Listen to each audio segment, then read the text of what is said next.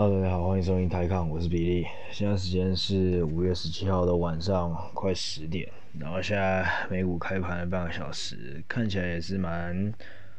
看起来是向下。道琼斯道琼斯跌了零点三，然后纳斯达克跌零点六，S&P 跌零点四。Well，怎么样跌都是基本上不会跟过去这个礼拜台湾发生的事情，或是台湾的跌幅有的。那呃，反正也是涨了那么久之后，台湾终于迎来了一幅一篇蛮大的一个跌幅。然后在我上礼拜在讲完的时候，马上就被打脸了。就是我因为没有预料到台湾的接下来的下杀这么严重，然后就在礼拜三的时候出现一波很巨大的下杀，然后创下历史记录嘛，就是单日最跌的，相对是跌最多点，好像一千四百点，然后。然后单日最大跌幅八点二，就一度跌了八点多 percent，等等都是它最大最大的的历史记录。那也当然是因为，毕竟台湾以前，比如说就是八九八千多点、九千多点、一万多点等等这样子而已。那当然，当你的整体市值达到了一万七千点这样的点，是不是一万七千点的一趴就是一千七呃，对对，一万七千点的一趴是一百七十。那以前的。一万点的一趴就是一百，所以其实这个分差了七十，就差了七十点，差了差差差不多快两倍。那再加上以前呢，台湾的涨停涨停板跟跌停板的限制是七 percent 嘛，那是到最近的时候，最近三四年才改成十趴。所以在过去更改完这涨跌停板限制之前，其实也是不可能创下单日跌出八趴的这种记录。因为你最高最高，你所有股票跌停也是跌七趴而已。那现在是跌停板涨跌跌停板跟涨停板都改改成十趴嘛，所以才有机会跌到这个八趴的这个出现。嗯，非常的惊人啊。那呃，很遗憾的，我必须说一件事情，就是我们那时候每个人都在猜，就是那时候其实台湾有点像一枝独秀，有点像是罗志祥那首歌，就真的是全台全亚洲。全亚洲真是一枝独秀。过去这两三个月、三四个月，其实亚台湾的市场每天都在涨，或是你说涨三四天，跌一两天。那那时候干投资中国的人根本就是每天的哀鸿遍野。那台湾反正就是商号呢，它就是有个题材让你可以一直炒，一直炒。所以假设如果你完全是走一个被动选股的话，你就是完全不买主动选股，你不不自己主主动去挑你想买的哪些台湾股票。你如果单纯的买台湾加权指数的话，跟 B 选手或者你的朋友选了买了一个中国指数或者恒生指数等人等等的投资者，甚至他们如果去买日本，然后去买其他地方买东南亚，东南亚除了新加坡以外表现比较好以外，那基本上你可以看出来前三个月是第一季的时候，台湾跟他们的这个差距是非常非常的大的。嗯，那时候我们就一直在猜说，到底下一波，也就是说我们的我们都就在猜说，台湾加权指数一直来到一万五、一万六、一万七，一步一步的攻高。那到底修正什么时候来？到底什么东西会触发这个修正？我们猜可能是通膨再通膨，然后利息上升，或者是美国升息，热钱往外流出，或是股汇双杀等等的所有东西。结果我们竟然没有猜到这样的一个结果，或者是甚至说这个结果可能是大家其实最不想看到的。呃，有点像是如果各位有看那个《大话西游》第二集那个紫霞仙子。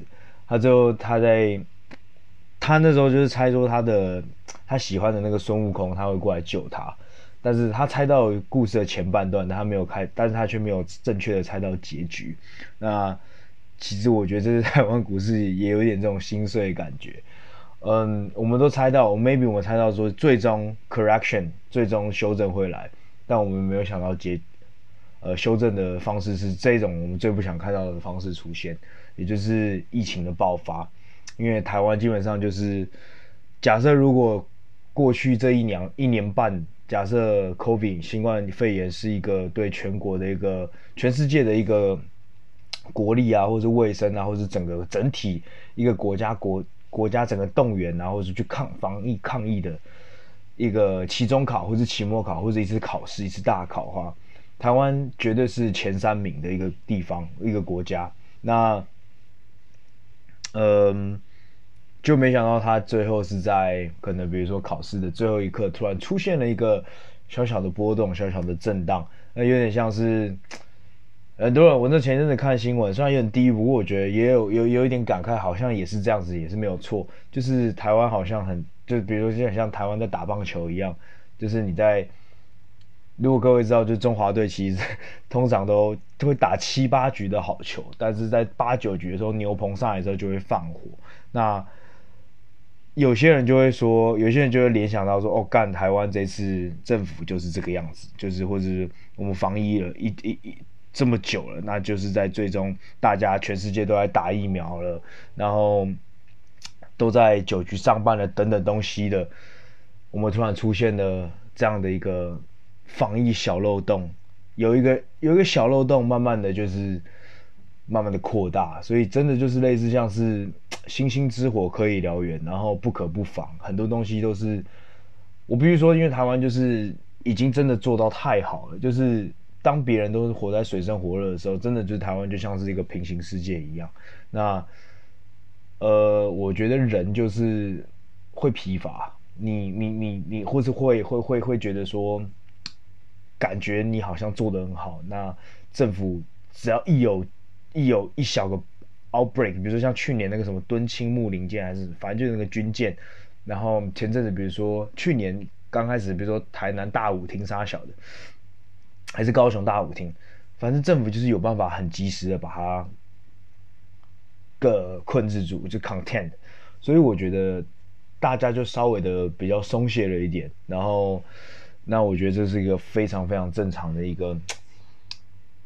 就是就是过很好嘛，你过很好，你当然就会不会居，你居安就不会思维嘛。那我觉得，或者是说，就是大家是有点，呃，审美疲劳那种感觉，就是就是真的觉得说太太太太 OK 了，所以你当然有一小小点的疏忽，就很容易让这件事变扩大。那。其实讲真的，这种东西我们可以完完全全的反映在股市上面。呃，过去一年，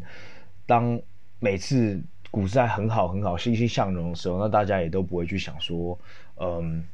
我要不要去？我我我要不要去做我好的做好一个 hedge 啊？我要不要去做一个对冲啊？我把我的风险对冲掉？我要不要分散风险？呃，大家都不会这样想。当那个股市在好的时候，我他妈就是要去买特斯拉，我去买 PayPal，我去买 SaaS，我去买我去买 e-commerce，我去买电商，我就是买所有东西都是买最好的，就是做会冲的。但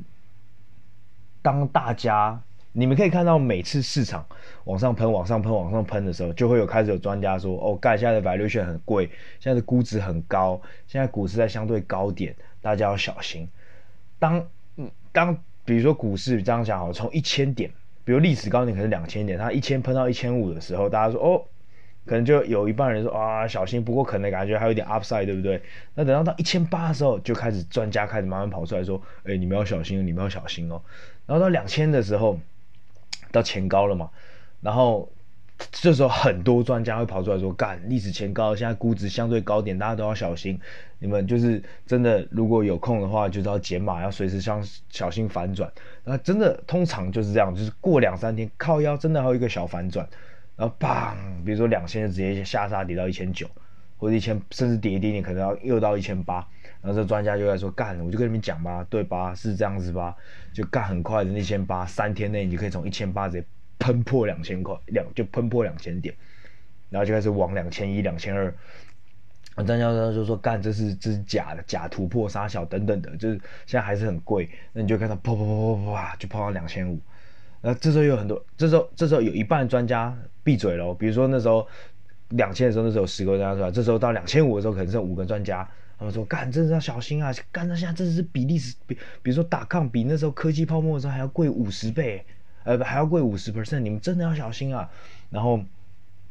然后同样剧情一样，两千五每次可能两千六突破一下，又下修一下，然后就啪啪啪啪啪啪啪啪打到三千的。那这时候干，那五个专家里面可能只剩一到两个，已经几乎没什么专家敢再去靠腰了，或者至少全部都会转谨慎，就是说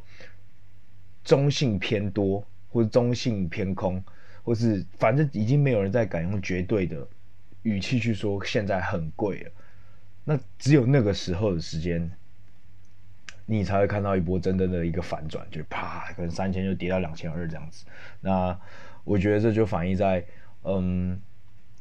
台湾也是这样子，就是我们的防疫也是做的很成功。你看，我们之前其实去年也出现过两三次比较大的爆发，但是当然没没有规模，永远都没有像我们这一次遇到的这么大。那每一次前阵子就是哇干，连续几天。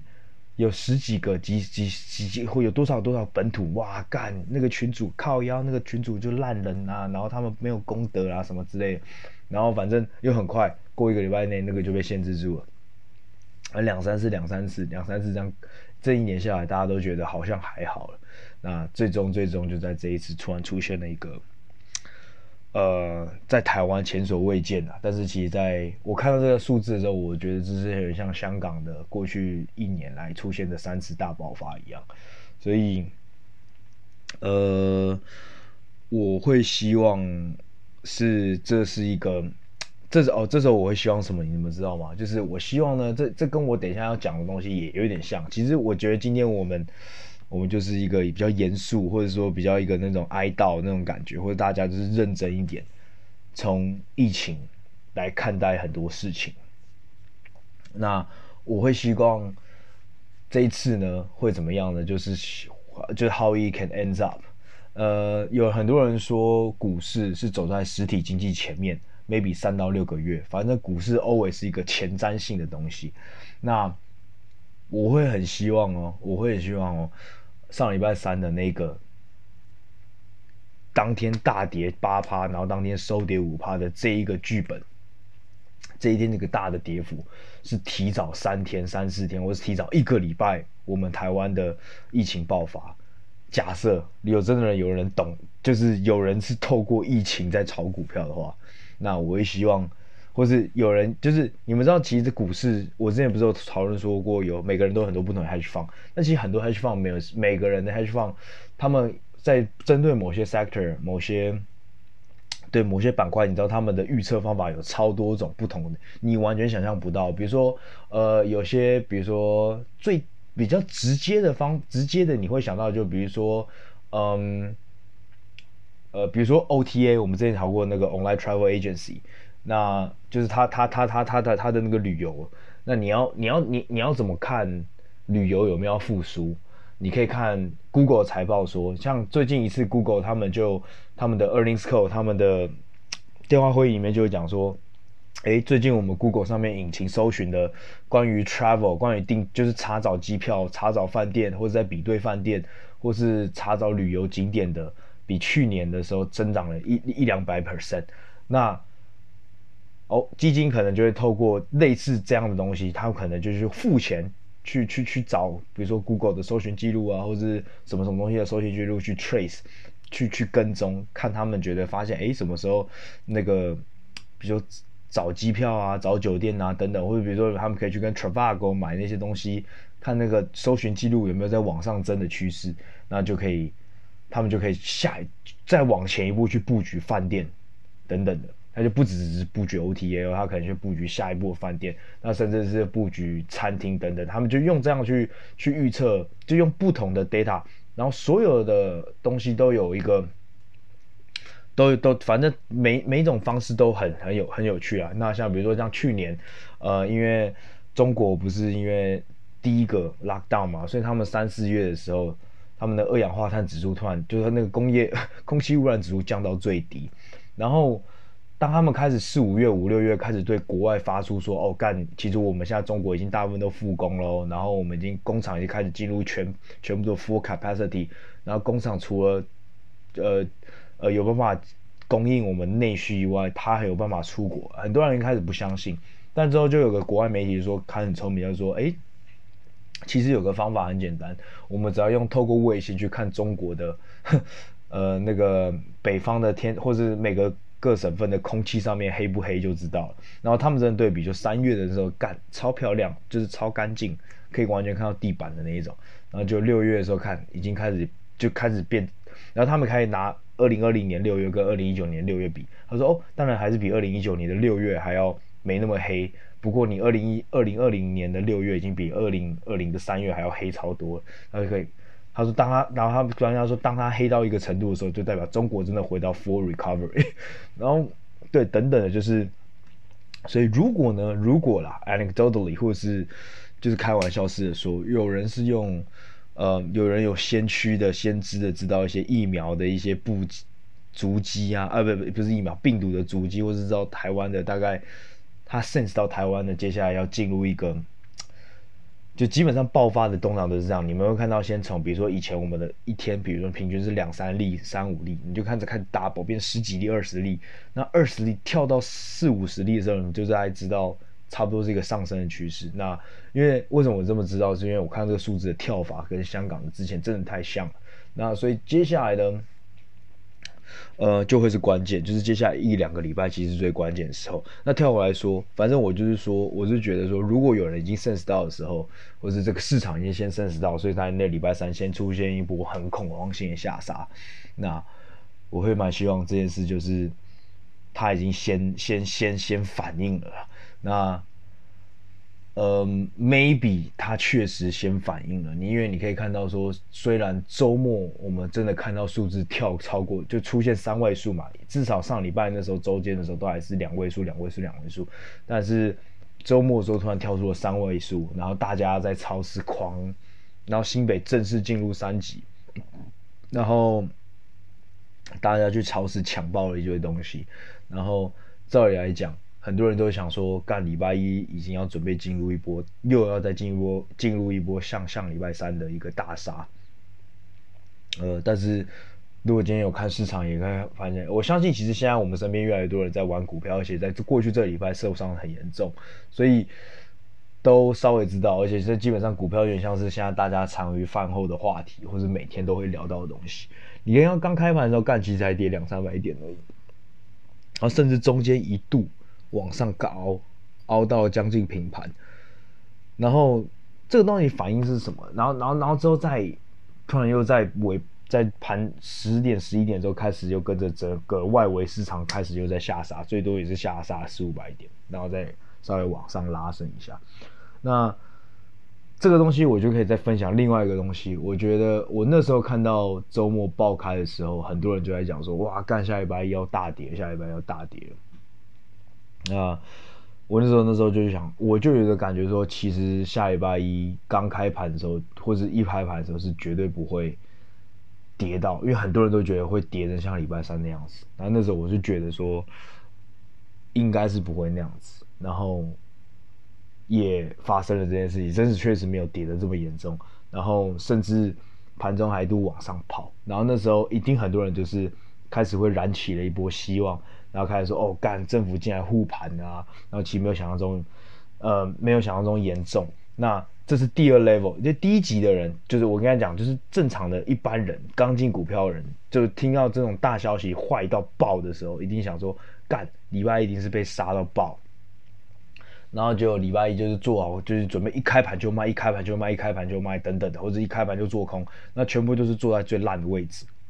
那因为。前一个小时股市是往上跑的，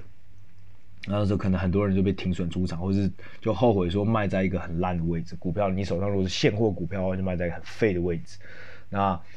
Level Two 的人就会觉得哦，干看到看到这个往上往上拉，可能是有买盘哦，政府可能进来护盘哦，于是他就开始啪 jump 进去，他他就他就觉得说他很聪明，他没有一开始就做空，那反而他觉得这时候应该适合做多。啪啪啪抓进去，就买买买买买，那就到十十点半、十一点之后就开始，砰，又开始往下打，往下打打打打，但是没有打到上礼拜那个三的那个那个那个那个那么低的程度，但是当天可能就是让很多人受伤出场这样子。那我想这边这个故事，第二个故这个故事，我想讲的就是，其实很多时候呢，股票市场发生的事情都是你预期的反方向，就是因为当今天大。今天，比如一些坏事情发生的时候，百分之八九十的人会觉得这件事情是坏事情，然后，所以这就是个群众的一个效应。他，你当当你会觉得这个事情都是坏的时候，那其实有时候这叫什么？这就是这叫什么盲句效应吗？还是啥小？反正很多时候你在市场要赚钱，或者你在市场说要站得比别人清楚的时候，你的想法就不能跟一般人一样。但是。但是其实有时候这个很 tricky，因为有一派人就会说，嗯，就是顺势交易者就会说，当今天这市场的力量百分之八九十的人都想着是要往这边跌，那市场自然而然就会往跌的那个方向去做。那如果今天市场有八九十 percent 的人要往涨的方向人去做，那你就，那你就不要去违抗这个市场，因为你一个人是打不赢这八九十趴的人。那对，那我觉得 at the end of the day，我觉得更重要的其实是。呃，你要，呃，就是你你今天你要选择的人，选择的人应该不是百分之八九十的这样想法的人，你要选择的是握有这市场百分之八九十资本的人，所以很多时候百分之八九十的普通人。他们手上拥有的市场，他们他们手上拥有的资本，或是他们有办法推动这资本的资金，这市场的资金是整个市场的百分之十，但是百分之十的那个人跟七八分之百分之八九十不一样想法的人，他们手上的钱却可能是百分之八九十手上的资金，你懂我意思啊？就百分之十人控制了百分之八十的资金，但百分之八十的人控制的是剩下那十八百分之十的资金，所以。用英文来讲的话，就是我们要去找的是 smart money，就是我们要去找的是聪明的钱，呃，我们要去找聪明而且是充沛的钱。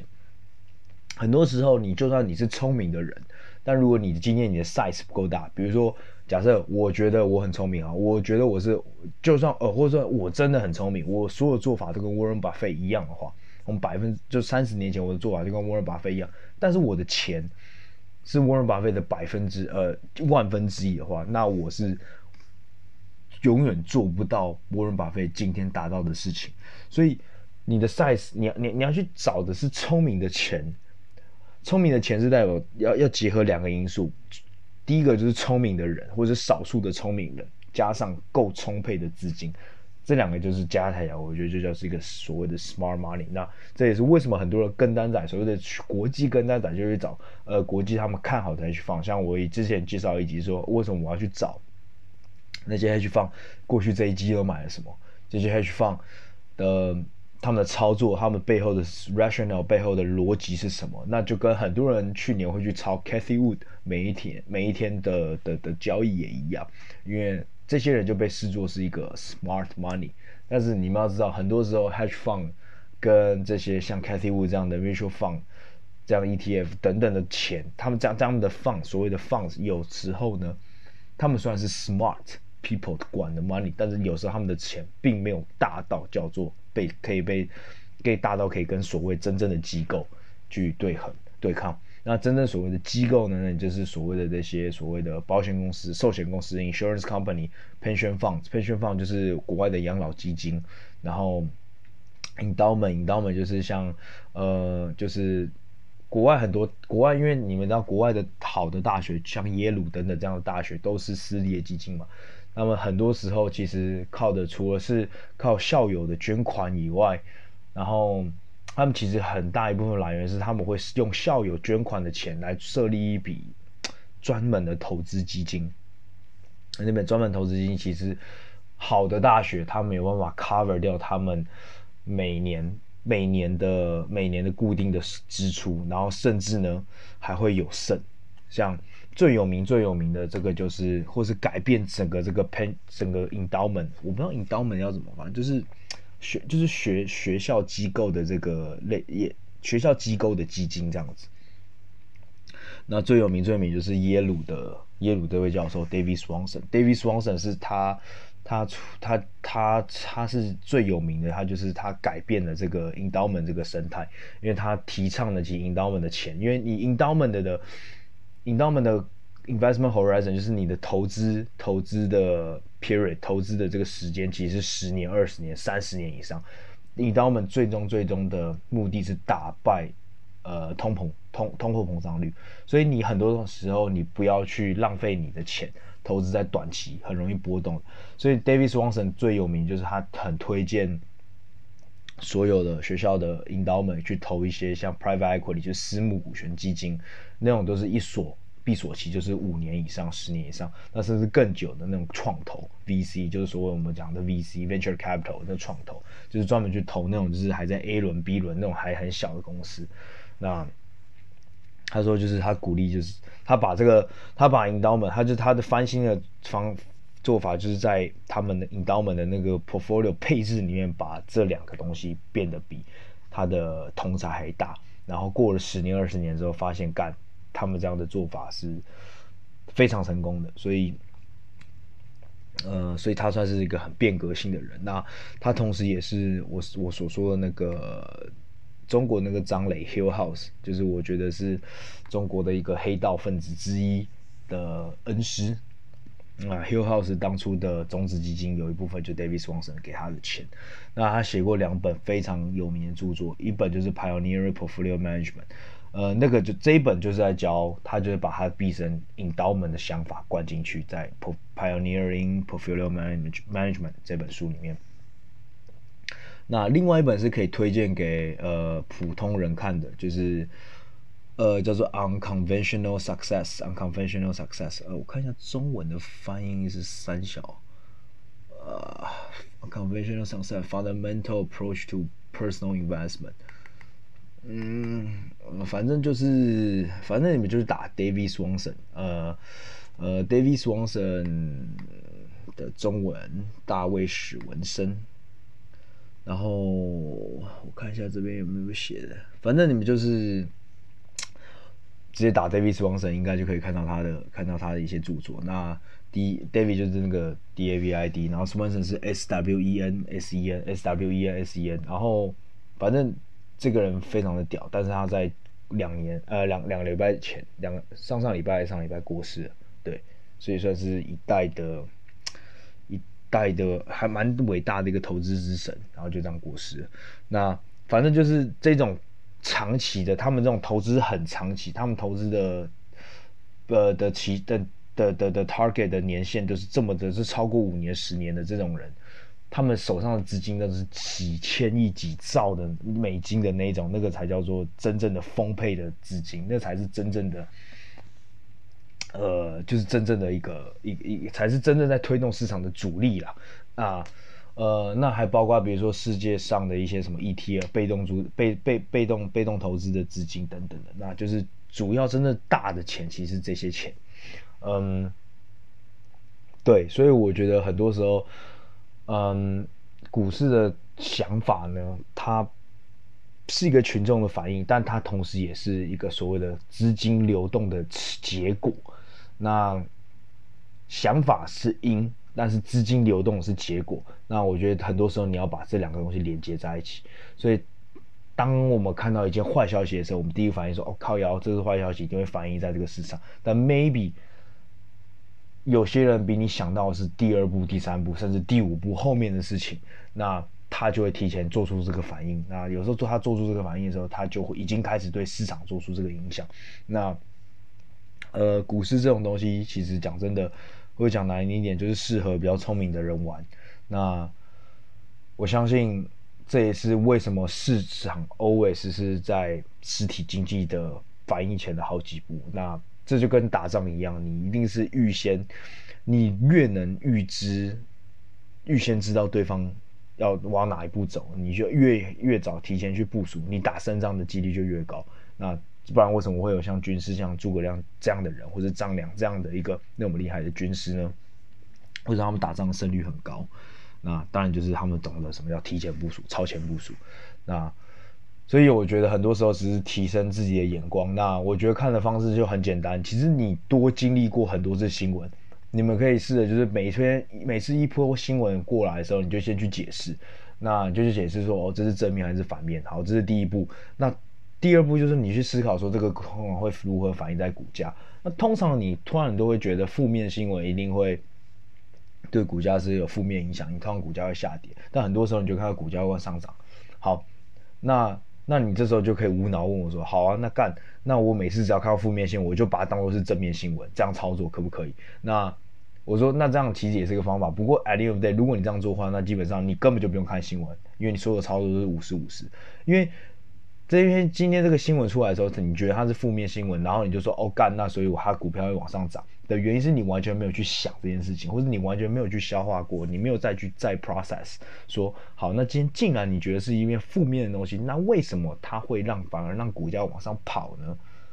对，就是我觉得很多时候你更加要去练习说看，或者要去怎么解释，或是你要去怎么猜市场。是怎么样给一个很多东西一个方向？那很多时候你就只是在一直在做猜测，然后一直在练习在做猜测。但是我想说的是，其实真的不要很武断，或是用你过去个人的经验就觉得说啊，干发生这件事就一定要怎么样，一定要怎么样。像上礼拜三，呃，那时候干一度跌到六七百点、七八百点的时候，我就想说靠腰了，跌那么多点不太可能，而且都是礼拜三嘛，礼拜三是呃周选，就是。每周的选择权或者期货的结算日嘛，那我想说干尾盘一定会拉起来，那我就进去买 call option，那就靠赔，我哪知道会从八百点再杀杀杀杀到一千多点，然后对，那一千多点的时候，那时候我就杀，都想说干你真的要杀这么凶，那你有没有可能真的杀到跌停？然后我还去跑去买，我我就买一个带跌跌停的一个 put，那这种东西，这个这种当冲行为。两边都做，然后都做失败，就是跌成一个双八嘛。那其实那时候我觉得想法就完全错嘛。刚才你跌到七趴多，七八趴，那请问一下，我七趴就是往下跌七趴，跟涨停十趴中间是往上是十七 percent，跟我往下跌就剩两趴。那我怎么想？就是我这个东西在往下跌的几率就剩就能再跌的空间就剩两趴了。那怎么样都已经往上弹。那所以我往上弹，我我做。往上弹的机会，赢胜率一定比往下弹的机，往下继续下跌的机几率还要高。但是我却忽略，就是我觉得说，哦干，好，你既然刚打脸我，你刚才跌了，我刚才觉得你跌四趴，我就觉得跌够了，就你打现在打脸我，现在跌七趴，那我就觉得说，好，maybe 你还会再跌三趴。然后反正干，我就整个，我那天两边就是我可以跟很老实跟你们讲，礼拜三那天我发生这种事，干哥就是被双八到爆炸，然后。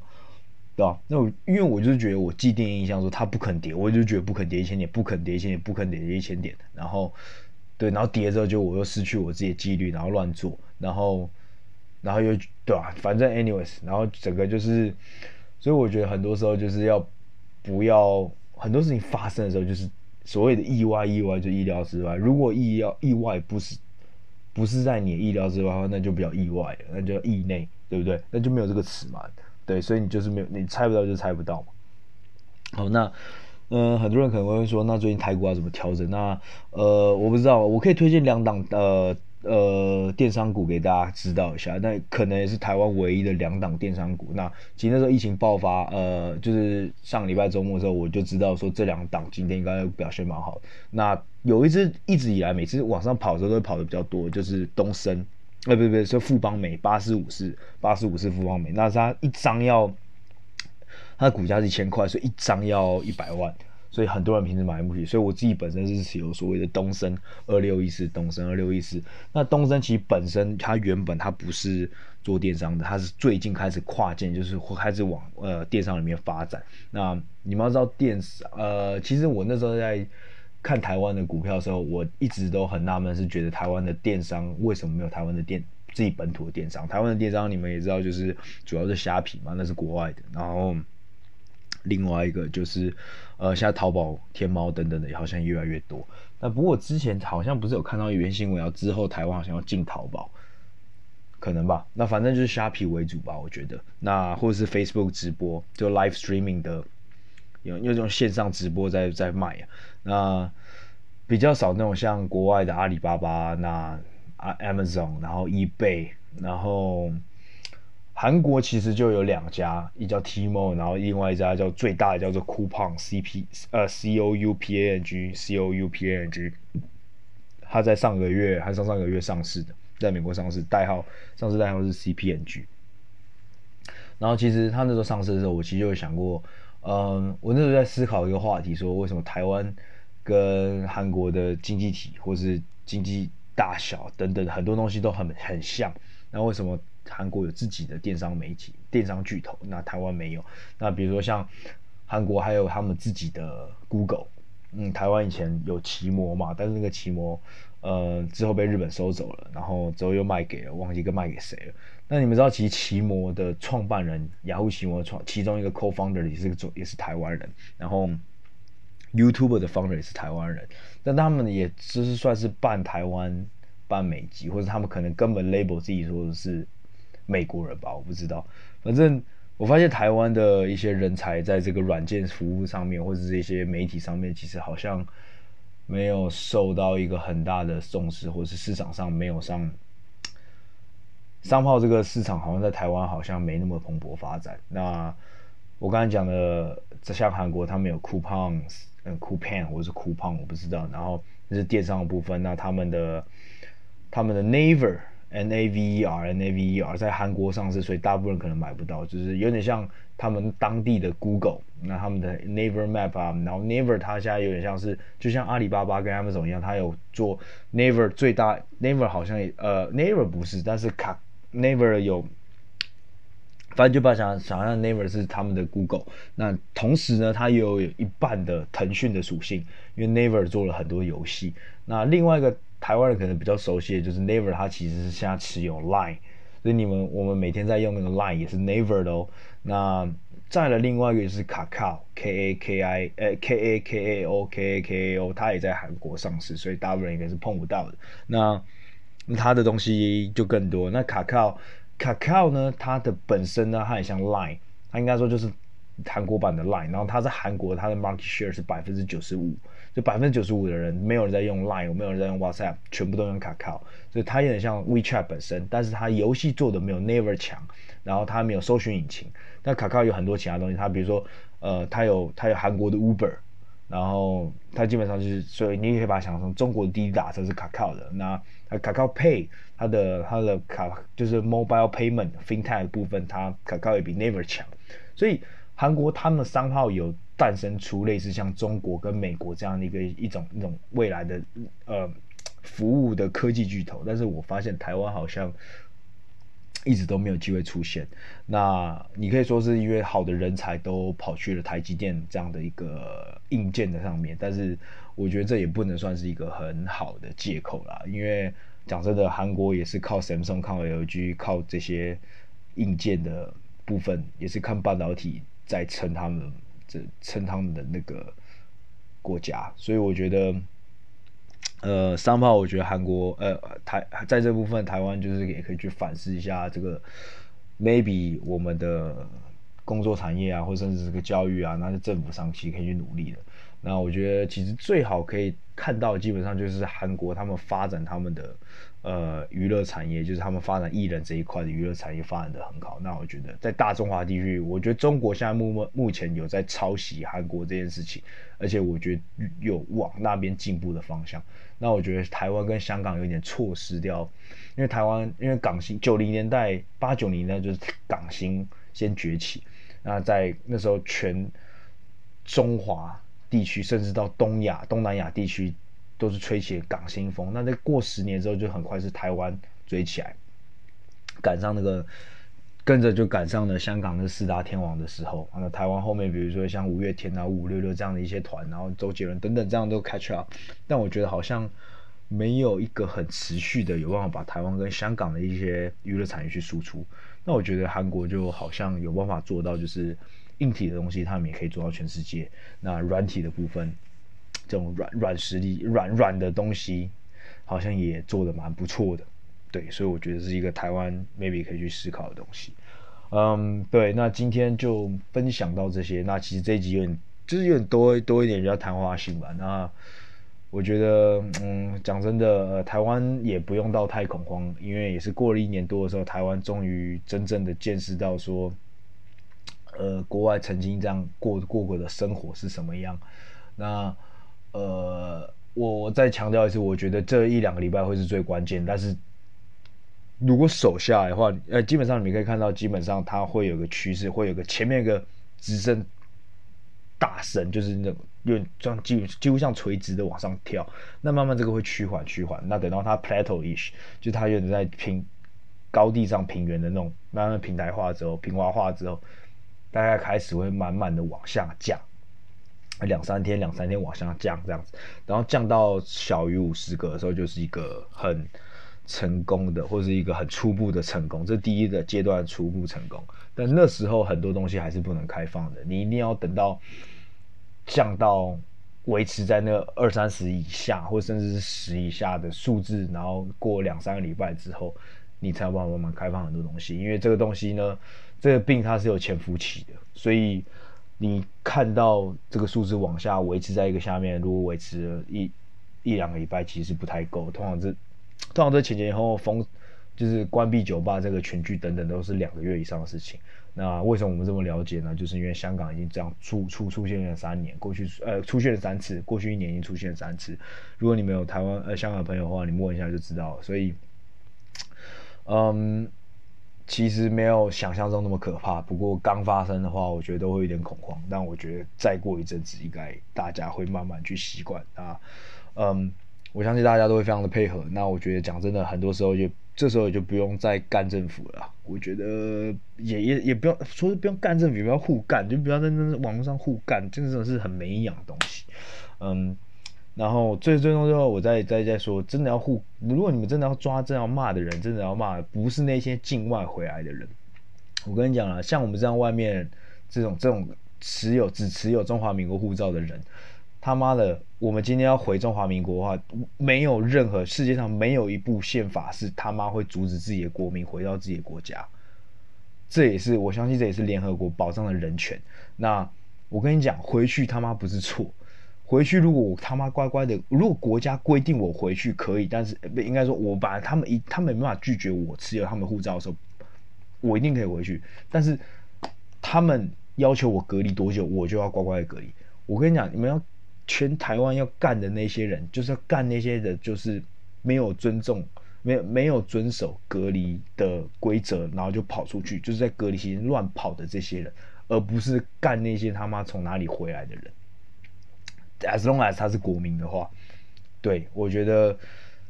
这是一个我觉得推主要是我会比较想要去去去跟大家分享的。呃，那反正今天就是这样子啊。那我相信接下来一两礼拜大家都会过得比较辛苦一点，那大家一起加油。然后哦对，然后我前阵子看到其实我我的 Apple Podcast 上面好像偶尔会有人留言，只是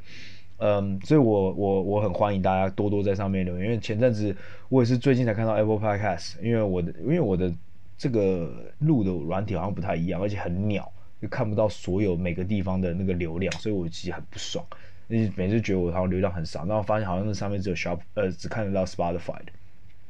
呃，然后我看到一月多的时候有个留言，那个留言的人说他是台湾人，然后但现在在香港工作，然后好像跟我住的。我工作地方蛮近的，那真的很谢谢你的给我的留言，然后，呃，也希望你帮我多分享，谢谢。那再一次就是，反正大家一起加油，好，那大家早点休息，拜拜。